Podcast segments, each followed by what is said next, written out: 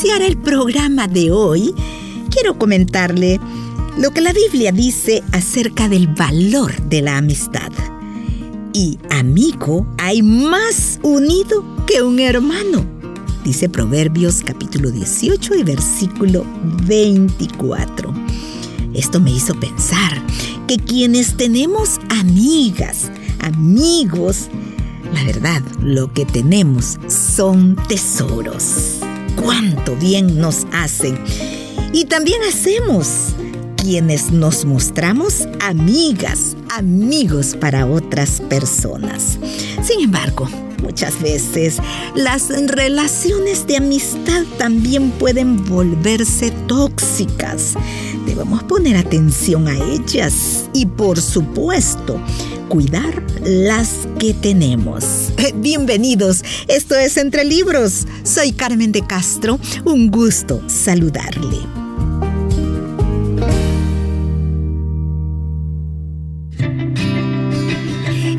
Refiriéndome a los amigos porque hoy en la lectura me dedicaré a leer el capítulo 5 de este libro, Yo no peleo, tú no peleas, de Alejandra Estamateas, que habla de cómo me llevo con mis amigos.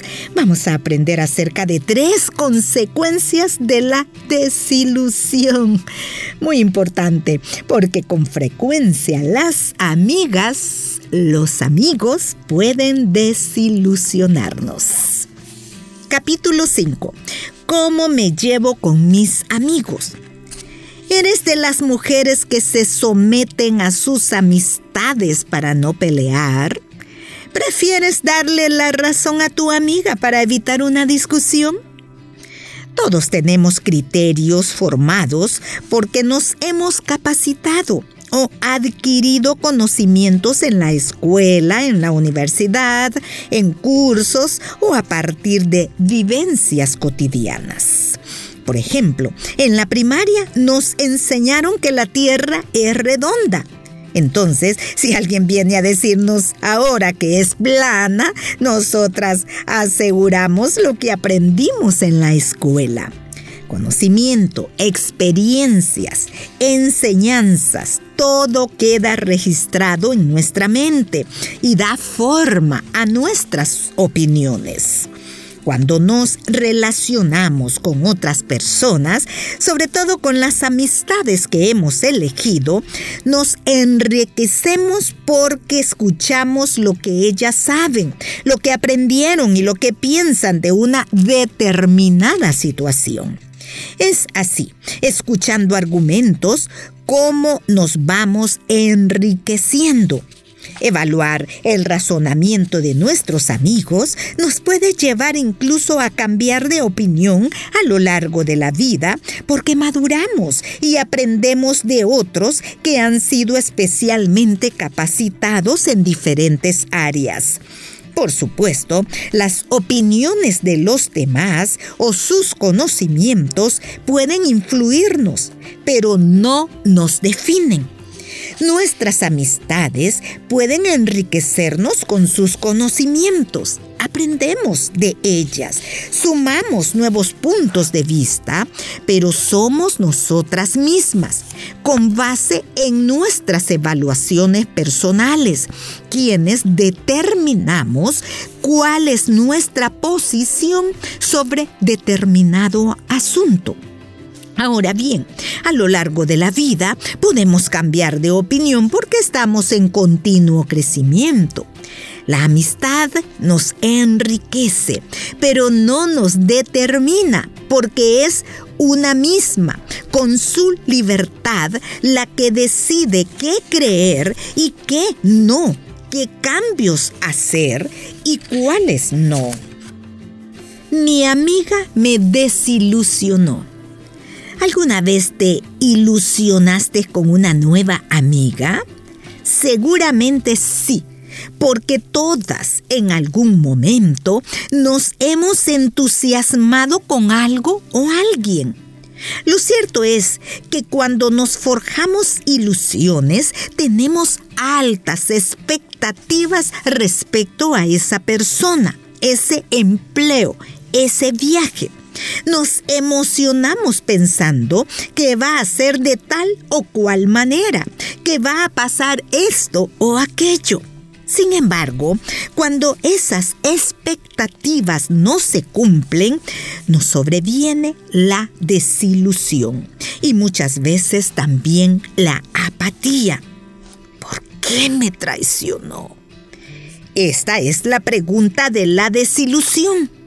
¿Por qué no me acompañó cuando lo necesitaba? ¿Por qué me cambió por otra amiga? ¿Por qué no me prestó dinero cuando lo necesité si era mi mejor amiga?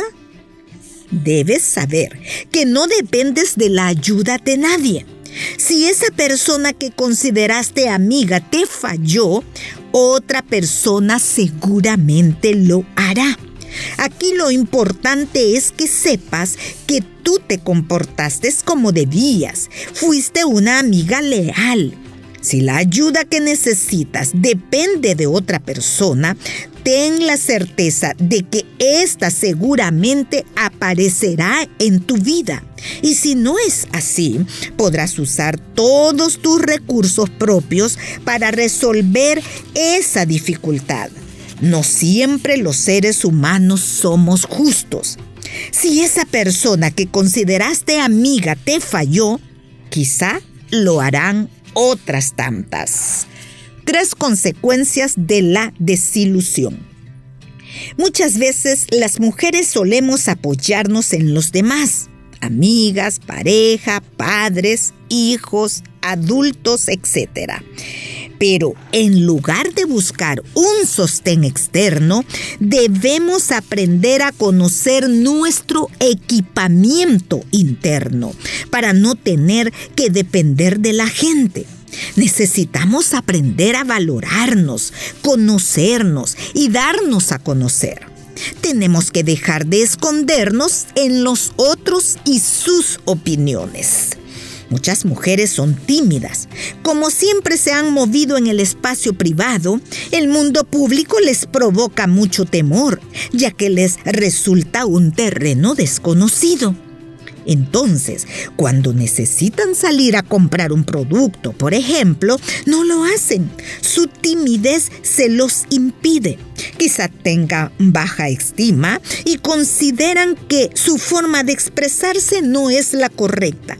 Y esto tiene que ver probablemente con una deficiencia en su valoración personal.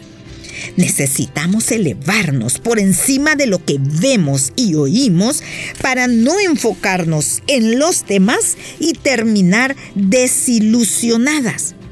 ¿Qué nos sucede a las mujeres cuando nos desilusionamos? 1. Cambiamos nuestras emociones hacia el afuera en ciertas oportunidades, cuando las personas nos desilusionan o las circunstancias nos golpean duramente, modificamos a modo de defensa la manera en que a partir de entonces nos mostraremos al mundo. Así una mujer que antes era alegre, divertida, extrovertida, luego de vivir una traición, por ejemplo, se convierte en una persona angustiada, enojada, malhumorada. Tu identidad es quién eres y eso no cambia. La personalidad, en cambio, es cómo expresas tu ser y puede modificarse de acuerdo a las circunstancias. Número dos, nos volvemos apáticas. Otra de las consecuencias de la desilusión, como mencionamos, es la apatía. Una mujer apática dice, Envié los currículums, pero ya no me ilusiono más con un trabajo. No me importa si me llaman o no. La apatía te estanca en el mismo lugar por siempre, sin poder desarrollar nada de lo que hay en tu interior. Esta es la razón por la que, sean cuales sean tus circunstancias actuales, tienes que seguir creyendo que lo mejor está por venir. Número 3. Nos volvemos negativas. La tercera consecuencia de la desilusión es la negatividad. Cuando entra en tu vida, empiezas a decir todo lo que no deseas que te pase. No quiero engordar. No me quiero resfriar. No quiero pedir más dinero prestado. No quiero ver a nadie. Es importante que hablemos en positivos y declaremos lo que sí queremos que nos pase. Quiero tener un cuerpo esbelto y sano. Quiero que mi salud sea óptima. Quiero disfrutar de autonomía financiera. Quiero tener más vida social. Ciertamente, la vida te va a traer muchas desilusiones, incluso de parte de tus amigos más íntimos. No obstante, jamás debes dejar a un lado tus sueños, porque no hay nada peor que perder la esperanza. Te vas a ilusionar, claro que sí, pero te mantendrás firme sabiendo que pase lo que pase, cuentas con los recursos para superar cualquier circunstancia.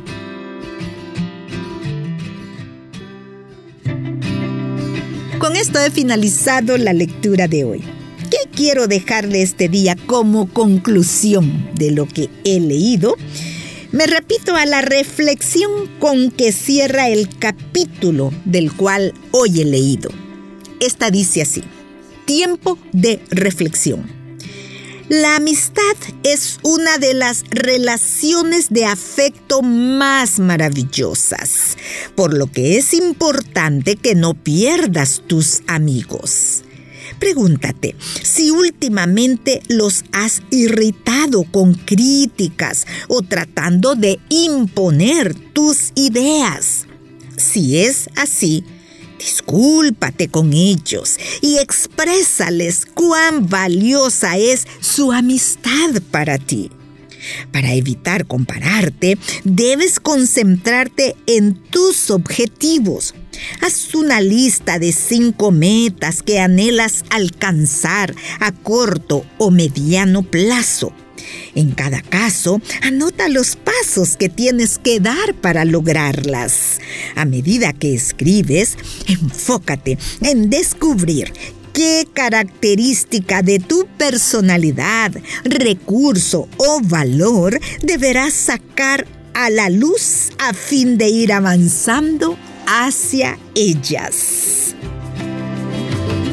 Esto será todo por hoy. Que el Señor le bendiga y le ayude a establecer amistades saludables.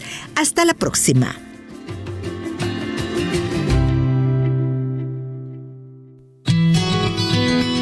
Puedes escuchar este programa en SoundCloud.